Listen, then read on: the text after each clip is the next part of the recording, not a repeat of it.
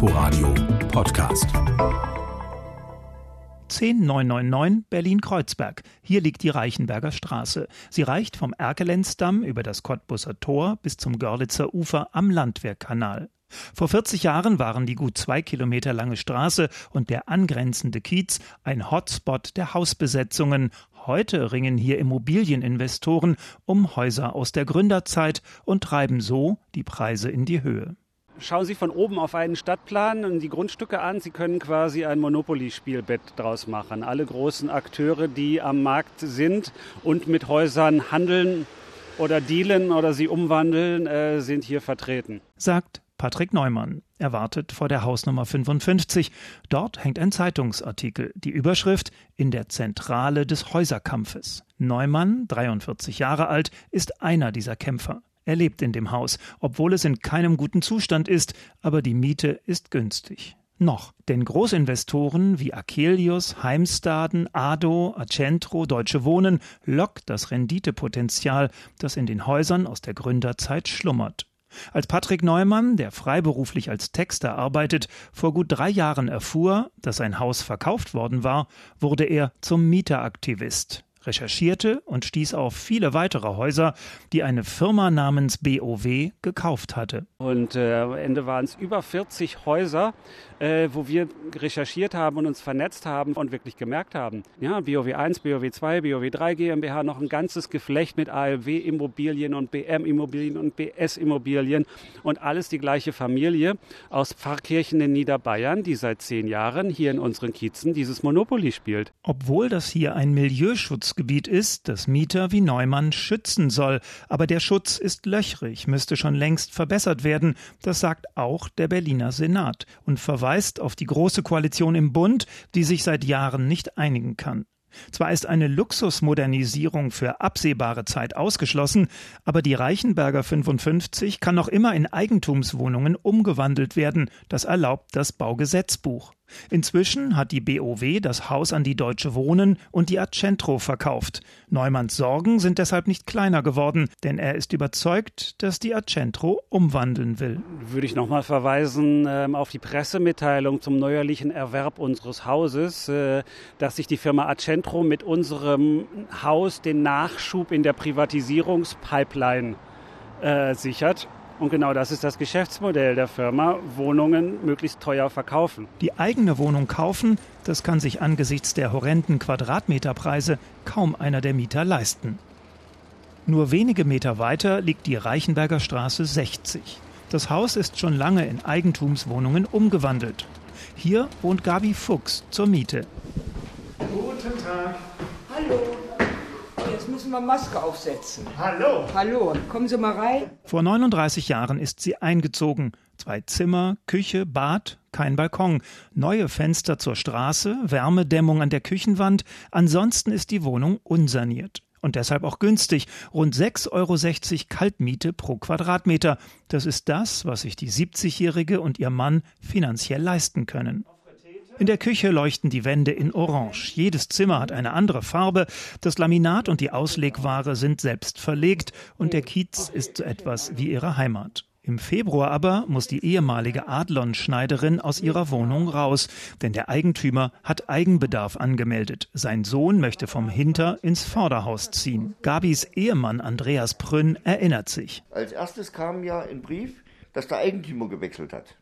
So, und dann saß der Eigentümer hier er hat gesagt, pass auf, macht euch keine Gedanken drum. Da war er hier, da hat er irgendwie eine Kiste Wein hochgeschickt von seinem Weingut. Alles gut und schön. Und dann voriges Jahr kam der Brief, Anfang März, Eigenbedarfskündigung, ihr habt noch neun Monate Zeit. So und so. Wird eine Miet in einer Eigentumswohnung umgewandelt und meldet der Eigentümer Eigenbedarf an, gilt grundsätzlich eine Kündigungsfrist von drei Jahren. Wird die Wohnung aber weiterverkauft, verkürzt sich diese Frist. Um den Auszug zu beschleunigen, bot ihnen der neue Eigentümer anfangs 30.000 Euro Handgeld an. Damals glaubte Gabi Fuchs noch, die Kündigung abwenden zu können. Na, wir haben gedacht, wir können hier drin wohnen bleiben und haben sowieso damit nicht gerechnet, dass wir irgendwo was finden an Wohnung. Auf die Schnelle. Ihr Anwalt handelte später 10.000 Euro aus, aber eine neue Wohnung, die sie sich leisten können, haben Gabi und Andreas noch nicht gefunden. Langsam wird die Zeit bis zum Auszug knapp. Gabi Fuchs hat ein schlechtes Gefühl. Weil wir nicht genau wissen, kriegen wir nun was noch bis Ende Februar oder nicht. Das ist das Problem. Wir sitzen täglich am Rechner und gucken. In ihrem Kiez werden sie wohl nichts finden. Viele Wohnungen sind bereits umgewandelt und werden zu Preisen vermietet, die sich das Ehepaar Fuchs nicht leisten kann. Eine Statistik, wer warum eine Eigenbedarfskündigung ausspricht, gibt es nicht. Mieterverein und Mieterbund gehen aber aufgrund ihrer Beratungstätigkeit davon aus, dass viele Eigentümer dieses Recht missbrauchen. Deshalb startete die frühere Bausenatorin Lomscher einen Versuch, das Recht der Eigenbedarfskündigung einzuschränken. Nach Protesten von Immobilienbesitzern Besitzern verschwand das Papier wieder in der Schublade. Das Eigentumsrecht ist in Deutschland ein hohes Gut. Umwandlung von Miet in Eigentumswohnungen, hohe Mieten, Eigenbedarfskündigungen, dass es auch anders geht, das zeigt die Familie von Uwe Jungnickel. Seine Eltern hatten das Eckhaus Reichenberger Straße 54 1966 gekauft. Es ist abbezahlt, deshalb müssen keine teuren Kredite bedient werden. Das ist auch positiv für die Mieten. Jungnickel beschreibt die Philosophie seiner Eltern. Sie wissen genau, dass man mit einem Haus mit 20 Mieteinheiten und, drei Werbeeinheiten ähm, nicht zum Millionär werden kann. Ähm, sie möchten verträgliche Mieten äh, berechnen die ja bedingt jetzt auch durch unser Mietendeckel sowieso äh, da schon reglementiert sind nach oben. Ihnen geht es halt nicht darum, da den letzten Center noch zusätzlich irgendwo rauszuknautschen. Und diese Philosophie setzt der 55-jährige Bauingenieur in dem Haus aus dem Jahr 1876 fort. Ich persönlich aus, aus Hobby und äh, Interesse am Bauen kümmere mich seit fünf Jahren eigentlich um die Erhaltung und Instandsetzung von dem Gebäude. Bedingt natürlich auch um die Vermietung, wobei Vermietung ist gar nicht das Thema heutzutage in Berlin. Die Wohnung, wenn dann mal eine frei wird, äh, wird die auch sehr schnell wieder in Anführungszeichen unter der Hand, äh, läuft die unter den Mietern schon gleich wieder weiter. Das liegt auch an den günstigen Mieten, durchschnittlich 7 Euro netto kalt. Dennoch hat Jungnickel einiges investiert. 2017 hat er das Haus instand setzen lassen mit Hilfe eines Kredits. Das Dach gedeckt, die Fassade gedämmt und gestrichen. Viele Wohnungen hat er auf Brennwerttherme umgestellt. Und Uwe Jungnickel würde gerne mehr machen. Den Keller sanieren, das Treppenhaus und den Hof schöner machen, auch was in den Wohnungen verbessern. Aber das rechnet sich für ihn nicht, weil er die Kosten nur teilweise umlegen kann. Momentan kann ich es nicht umlegen über die Miete. Ja, das, ich glaube, da sind es 80 Cent oder sowas, Maxi Obergrenze. Äh, da, da, dafür können Sie nichts machen. Ja, das reicht einfach nicht. Das rechnet sich nicht. Das wird keiner machen. Ja. Und so viel Idealismus kann man von, von, keinem, von keinem Eigentümer erwarten. Also das irgendwo hat seine Grenzen. Also. Auch die Bestimmungen der Milieuschutzverordnung und der Mietendeckel schränken seine Möglichkeiten ein. Aber verkaufen will er das Haus nicht, auch wenn es schon Interessenten gibt. Wir kriegen viele Angebote von Heuschrecken oder Maklern, äh, die sind schon astronomisch hoch.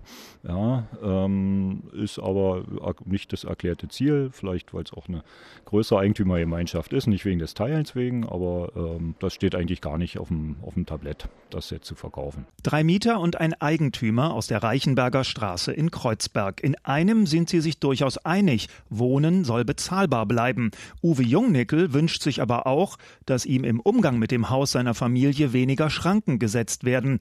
Für die Politik eine schwierige Aufgabe, beides unter einen Hut zu kriegen. Inforadio Podcast.